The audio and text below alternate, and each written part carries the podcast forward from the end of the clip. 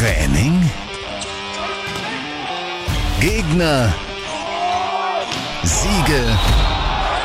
Spielertransfers. Der Radio Ruhr SWD Powervolleys Podcast mit Thomas Fuchs. Die heiße Phase naht, die Playoffs in der Volleyball-Bundesliga der Herren stehen vor der Tür und in Düren haben sich die Jungs viel vorgenommen. Für den 29. Radio Ruhr SWD Powervolleys Podcast ist das Geburtstagskind der vergangenen Woche mein Gast. Ich begrüße ganz herzlich den Zuspieler der Powervolleys, Erik Burggräf. Vielen Dank, dass ich hier sein darf. Ich freue mich auf, äh, auf den Podcast. Erik, 23 Jahre jung, äh, wie wurde denn in der vergangenen Woche gefeiert? Also an meinem Geburtstag war es schwierig zu feiern, weil war ein normaler Trainingstag, zweimal Training. Dann bin ich nach unserem Krafttraining mit zwei Jungs noch äh, bei der Mama von Alessandra, also mich als Frau, sind wir im Café äh, was essen gewesen. Und abends habe ich dann so viel von den Jungs, die jetzt noch negativ waren, äh, gefragt, ob wir zusammen essen gehen wollen. Und dann waren wir zehn Leute am Abend, habe ich, hab ich mich riesig gefreut, dass die zusammen mit mir meinen Geburtstag gefeiert haben. Habe ein, zwei Geschenke gekriegt und war ein schöner Abend. Ging nicht zu lang, weil nächster Tag war wieder Training. Das hat mich vielleicht ein bisschen gestört, aber ist auch in Ordnung. Thema Geschenke. Äh, lassen sich die Jungs da was Spezielles einfallen?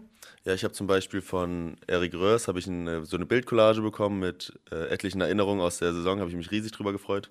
Von unserem Teamarzt habe ich ein großes Bild bekommen von Stefan Lukowski. Von Melf habe ich einen Whisky gekriegt. ähm, und sonst noch Kleinigkeiten, auch von meinem Mitbewohner Ivan und sowas. Also es geht ja eher darum, dass sie an mich denken, habe ich mich riesig gefreut. Auch wenn es Kleinigkeiten waren oder so, aber waren ein paar kleine Sachen dabei noch. Am Wochenende warst du jetzt nochmal zu Hause, also praktisch bevor die Playoffs anfangen, nochmal so ein bisschen, ähm, bisschen abschalten. Ist das Entspannung oder Verwandtschaft abklappern, ist das eher Stress? Erstmal muss ich dazu sagen, dass Rafa uns die Möglichkeit gegeben hat, da ist er uns auch entgegengekommen, dass wir einen Tag, wir hatten zwar an beiden Tagen Training, aber er hat gesagt, für die, die vor den Playoffs noch einmal nach Hause fahren äh, wollen, ist das wahrscheinlich die letzte Möglichkeit, vor Saisonende nach Hause zu fahren. Und da müssen wir nur ein, an einen von beiden Tagen kommen, Samstag oder Sonntag. Und dann habe ich gesagt, okay, ich würde gerne Samstag zum Training, Sonntag frei und jetzt wieder abends zum Training heute, am Montag. Und das ist für mich auf jeden Fall absolute Entspannung. Also ich fahre da zu meiner Mutter und ich habe mich riesig gefreut, sie wiederzusehen. Ich habe sie jetzt bestimmt schon zweieinhalb Monate nicht gesehen und ich hatte ja auch Geburtstag zwei Tage davor. Meine Mutter hat auch zwei Wochen vorher Geburtstag oder anderthalb und dann konnten wir direkt. Und der Freund von meiner Mutter hatte auch in der Zeit Geburtstag vor einer Woche äh, und da haben wir dann noch so ein bisschen Geschenke. Es war wie so ein kleines Weihnachten. Jeder hat ihm was geschenkt. Also ich habe es auf jeden Fall genossen und das gibt mir auch so ein bisschen Kraft irgendwo, dass ich meine Familie dann nochmal sehe, bevor es jetzt losgeht. Wenn du so wenig zu Hause bist, ähm, guckt die Ma sich denn den Stream an, beispielsweise Spiele oder so? Ja, das ist immer so ein Thema. Meine Mutter und Technik, das klappt überhaupt nicht wirklich. Immer mit Twitch und das versteht sie irgendwie nicht so richtig. Sie hat es jetzt hingekriegt und äh, die letzten beiden Spiele konnte sie auch gucken. Ich glaube, von den von den, äh, bis wir es wirklich hingekriegt haben, dass sie die Spiele sieht, das war erst in der Zwischenrunde. In der Hauptrunde hat sie nicht ein Spiel geguckt, weil sie es nicht, also weil es nicht ganz geklappt hat von den technischen Voraussetzungen und so weiter. Aber jetzt guckt sie das auf Twitch. Die letzten beiden gegen Frankfurt und Berlin hat es auf jeden Fall geguckt. Und äh, das, das Schöne war, nach dem Berlin-Spiel hatte meine Mutter, hatte ich 20, 30 Nachrichten von meiner Mutter auf dem Handy und dann äh, war noch so, oh, jetzt muss ich auch noch weinen und so. Und es war total süß, die ganzen Nachrichten durchzulesen. Also habe ich mich gefreut auf jeden Fall, dass es auch geklappt hat mit, äh, dass es äh, schauen konnte. Mir fällt gerade ein, du hast einen Zehnkämpfer als Powervolleys-Paten. Äh, hat der denn auch gratuliert? Ähm, nee, leider nicht. Wir haben, nicht, wir haben, wir stehen, wir haben nicht so äh, großen Kontakt, aber er hat mir nicht geschrieben, nee. Ist ja auch nicht so schlimm. Rico Freimuth, das ist ein, ein Zehnkämpfer aus Halle an der Saale. Hat er denn überhaupt schon mal ein Spiel gesehen? Ähm, also ich weiß, wer Rico, wer Rico ist, aber ehrlich gesagt hätte ich noch gar keinen Kontakt mit ihm bis jetzt.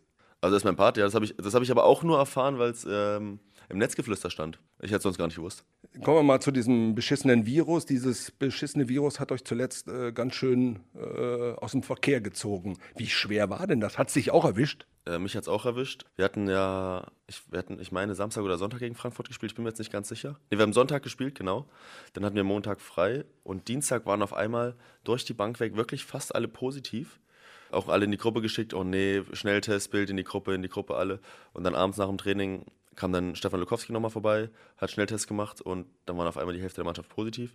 Und wer nicht positiv war, war dann ein, zwei Tage später positiv. Und es hat uns wirklich durch die Bank weg alle erwischt, ähm, bis auf Thomas und Tim, die hatten es ja vorher schon. Und es gab mildere Verläufe und auch ein, zwei hat es auch ein bisschen schlimmer erwischt.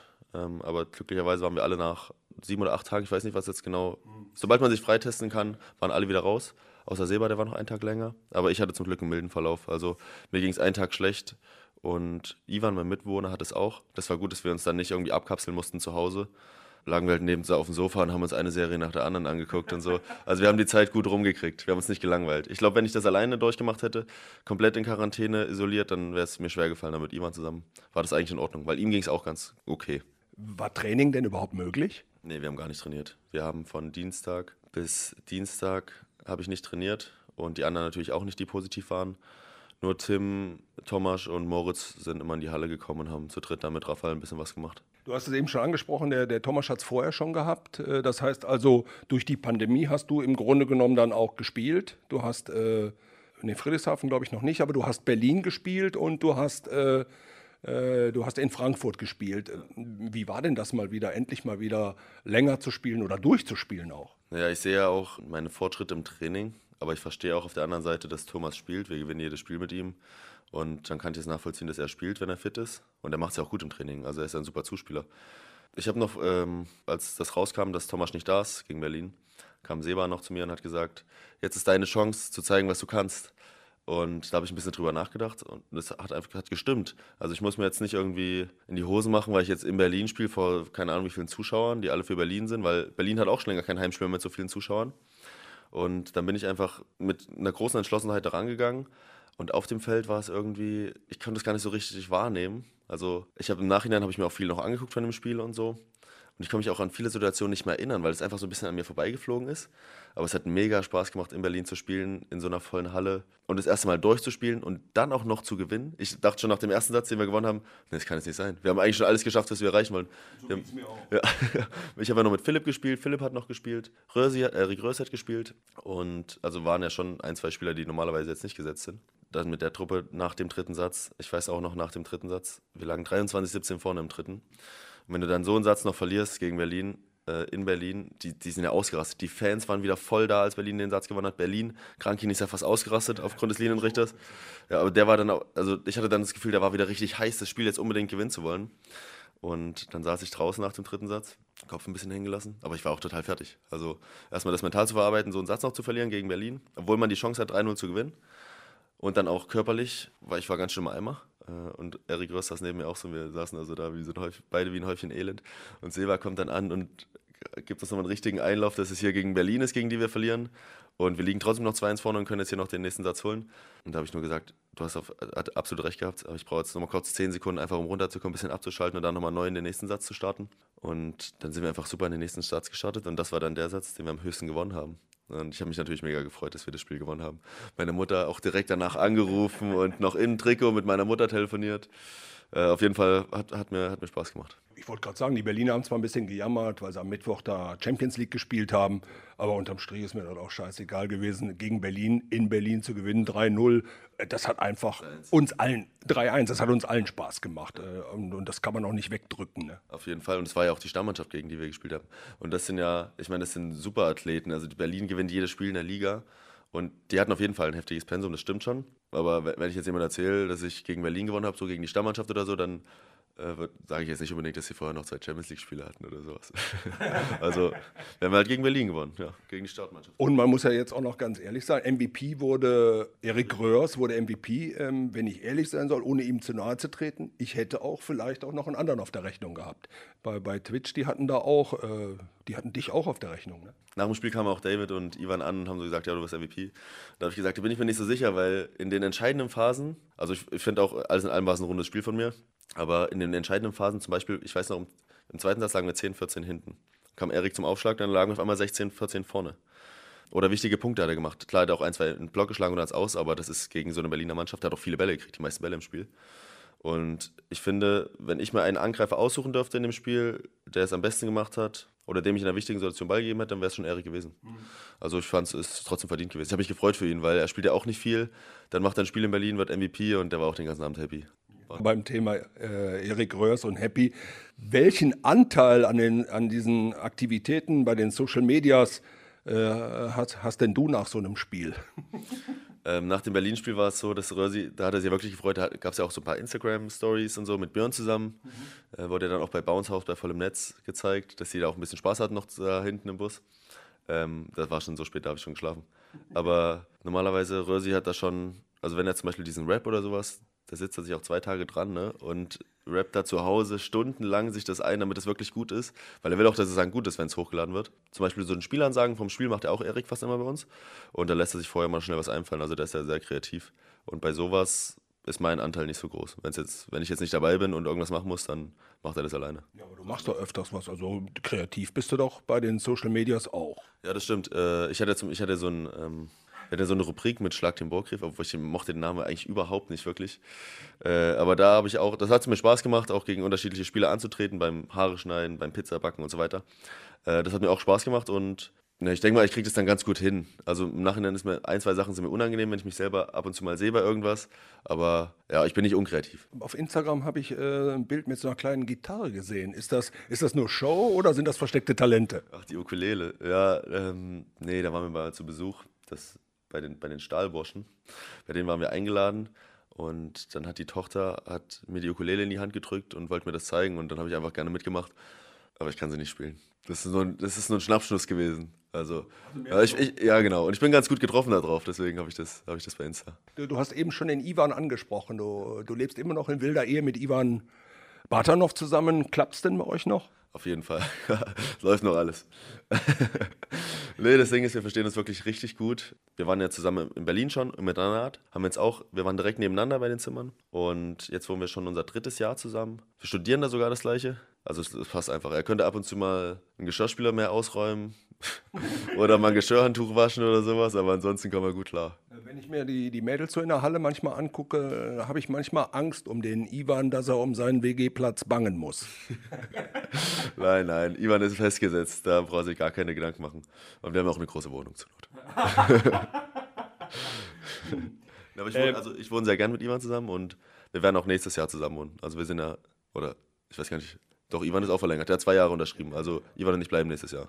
Also wir werden noch nächstes Jahr weiterhin zusammen wohnen. Und es läuft auch gut alles. äh, Erik, die letzten vier Spiele, also zweimal Friedrichshafen, Berlin, Frankfurt, äh, das waren alles richtig starke Vorstellungen. Eigentlich könnte er jetzt nur mit einer ganz breiten Brust in die Playoffs gehen, oder? Auf jeden Fall merkt man auch im Team, dass die, dass die, dass die Stimmung gut ist, aber wir haben auch eine gewisse Anspannung. Wir wissen, was wir jetzt in den letzten vier Spielen gezeigt haben, war gut. Aber jetzt, jetzt gehen die Playoffs los und KW kann gut spielen und wir sind jetzt aber auch, also wir haben jetzt ein bisschen langsamer angefangen, weil wir halt alle auch ähm, aus der Quarantäne wiederkommen.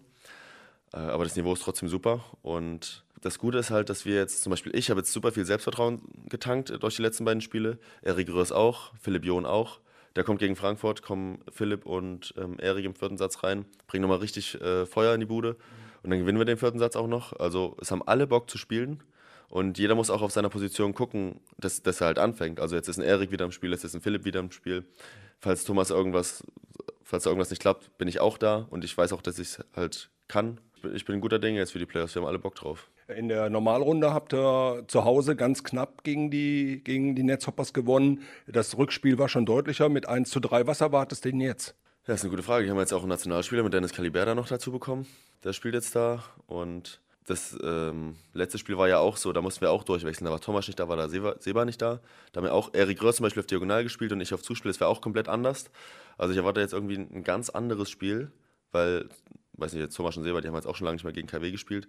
Und da kann halt alles passieren. Ich kann nicht richtig sagen, was für ein Spiel erwarte. Ich hoffe einfach, dass wir drei Punkte holen und dem, dem Entscheidungsspiel aus dem Weg gehen. Du hast es eben schon angesprochen. Äh, dir wäre es recht, wenn es in zwei Spielen geht, ne? Ja, auf jeden Fall. Ähm, dann hätten wir, wir haben ja jetzt dieses Wochenende kein Spiel gehabt, wo alle anderen schon Spiel hatten. Und sonst sind wir auch so ein bisschen im Hintertreffen irgendwie von der Zeit. Also wir haben jetzt am Sonntag Spiel und dann Donnerstag. Und weiß nicht, das ist ja auch, wenn so ein Spiel mehr wegfällt, dann ist ja auch kräftesparend. Irgendwie dem auf den Weg zu gehen, wäre schon gut für unsere körperliche Verfassung. Weil ich weiß auch nicht, wie lange wir alle durchhalten jetzt aufgrund der Corona-Pause, die wir hatten und ob wir dann alle fit sind. Deswegen wären zwei Spiele super. Wie, wie heißt der Spielmacher am Sonntag in Düren? Also jetzt von uns beiden, von Thomas und mir. Ja, also, Rafa hat jetzt noch keine Aufstellung angesagt. Das kommt immer erst einen Tag vorm Spiel. Also kann ich jetzt noch nicht sagen. Vermeintlich, wenn es ihm gut geht, ja. Das heißt also, wenn Thomas fit ist, wird er spielen. Ich denke schon, ja. Ja, ist ein super Zuspieler. Also das geht jetzt auch heiße Phase und da ist Thomas schon noch mal ein bisschen erfahrener, was sowas angeht und kann vielleicht da ein bisschen gelassener reingehen, als ich es machen würde.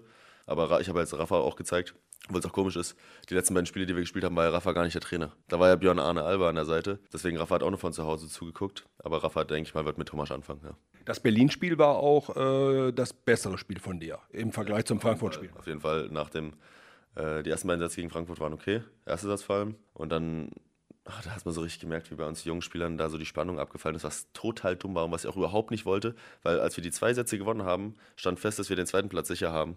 Weil dann konnte Frankfurt nicht mehr rankommen, auch wenn wir noch 3-2 verlieren. Und dann starten wir auch direkt mit 6-1 in den nächsten Satz und äh, ich spiele einen schlechten Ball auf Seba und dann war es so, boah, ich bin ein bisschen unruhig geworden. Das war, das hat mir nicht gefallen im dritten Satz. Dritte Satz gegen Frankfurt war überhaupt nicht gut, war ich auch nicht zufrieden äh, mit mir selber. Vierter Satz war dann wieder in Ordnung, aber den dritten Satz, wenn wir den streichen können, dann, wenn den keiner, wenn den keiner gesehen hat, dann ist super.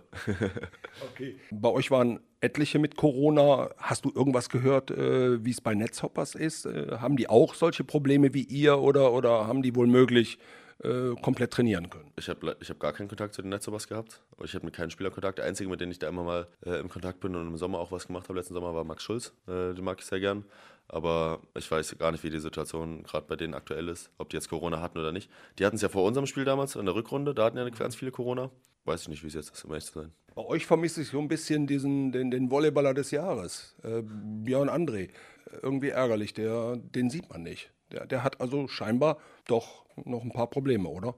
Naja, das, das Problem war, der super, ist super in die Saison gestartet, ist auch drei oder viermal MVP geworden direkt in den Spielen, die wir gewonnen haben, hat abgeliefert, Volleyballer des Jahres geworden und dann hat er sich bei unserem ersten CV-Cup-Spiel äh, Muskelfaserriss im Latissimus zugezogen. Und das ist auch so eine Sache, da muss halt vier, fünf Wochen, kann er nichts machen. Kann nicht angreifen, das war auch noch der rechte Arm oder hier rechter äh, Latissimus. Und dann konnte er fünf, fünf oder sechs Wochen, war er glaube ich raus, ohne anzugreifen. Ähm, dann kam er wieder, ich, er hatte, ich weiß nicht, ob er noch Knieprobleme hatte. Und das Problem ist halt auch, dass in der Zwischenzeit ein Marcin sich super entwickelt hat. Also Marcin hat nicht gespielt, kam mit Tobi und Björn haben gespielt. Und Marcin hat super gemacht, hat jedes Spiel einfach abgeliefert, auch total unterm Radar gelaufen. Also für mich hat er, also einer der besten Außen gewesen, ist ja auch jetzt beste Außen von den Bounce House, äh, bei Bounce House geworden.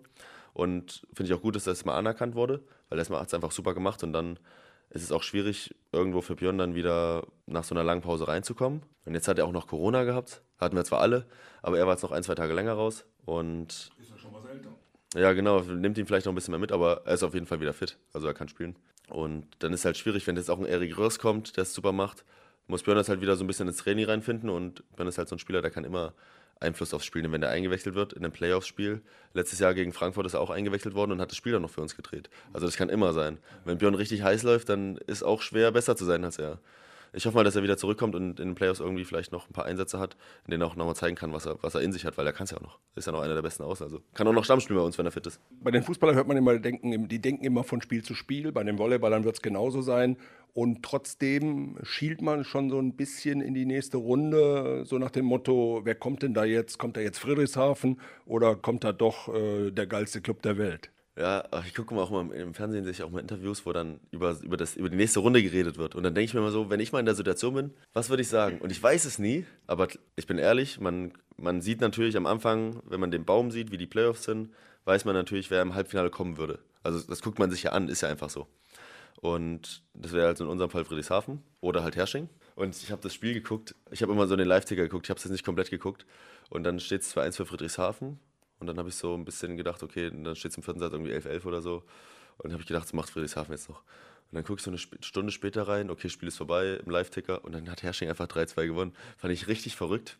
Ja, aber also das Ding ist ja, erstmal muss Hersching noch ein Spiel gewinnen und wir müssen halt auch erstmal gegen KW gewinnen, zweimal, weil Friedrichshafen ist Dritter gegen den Sechsten und die haben auch das erste Spiel verloren. Also das kann uns genauso treffen, wenn wir jetzt nicht voll da sind.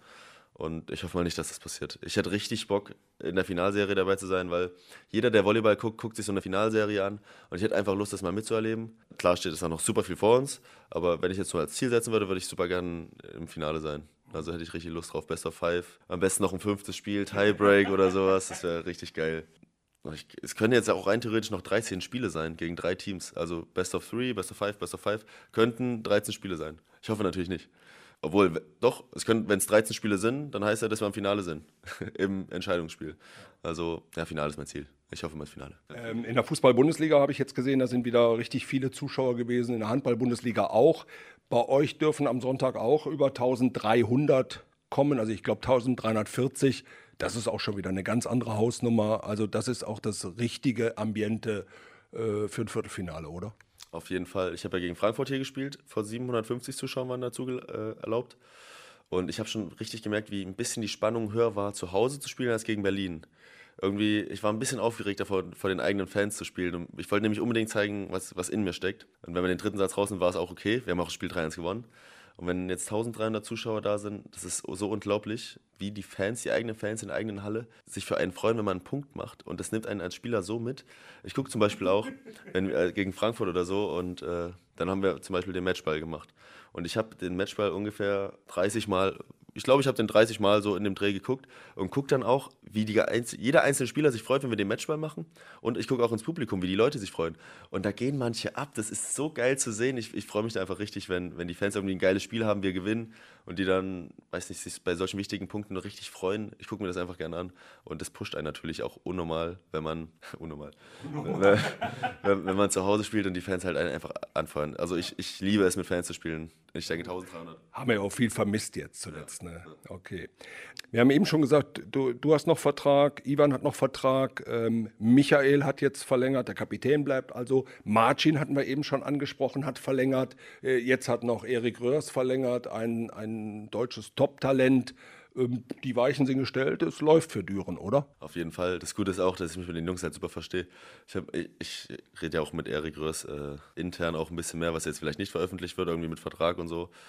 Ähm, und da wusste ich jetzt schon so ein bisschen, in welche Richtung er gedacht hat. Ich habe mich jetzt einfach gefreut, dass es auch veröffentlicht ist und dass er, dass er da bleibt. Ich verstehe mich einfach super mit ihm. Ich, ich weiß ja, dass Ivan da ist. Das mit unserem Vertrag haben wir auch so ein bisschen letztes Jahr be besprochen.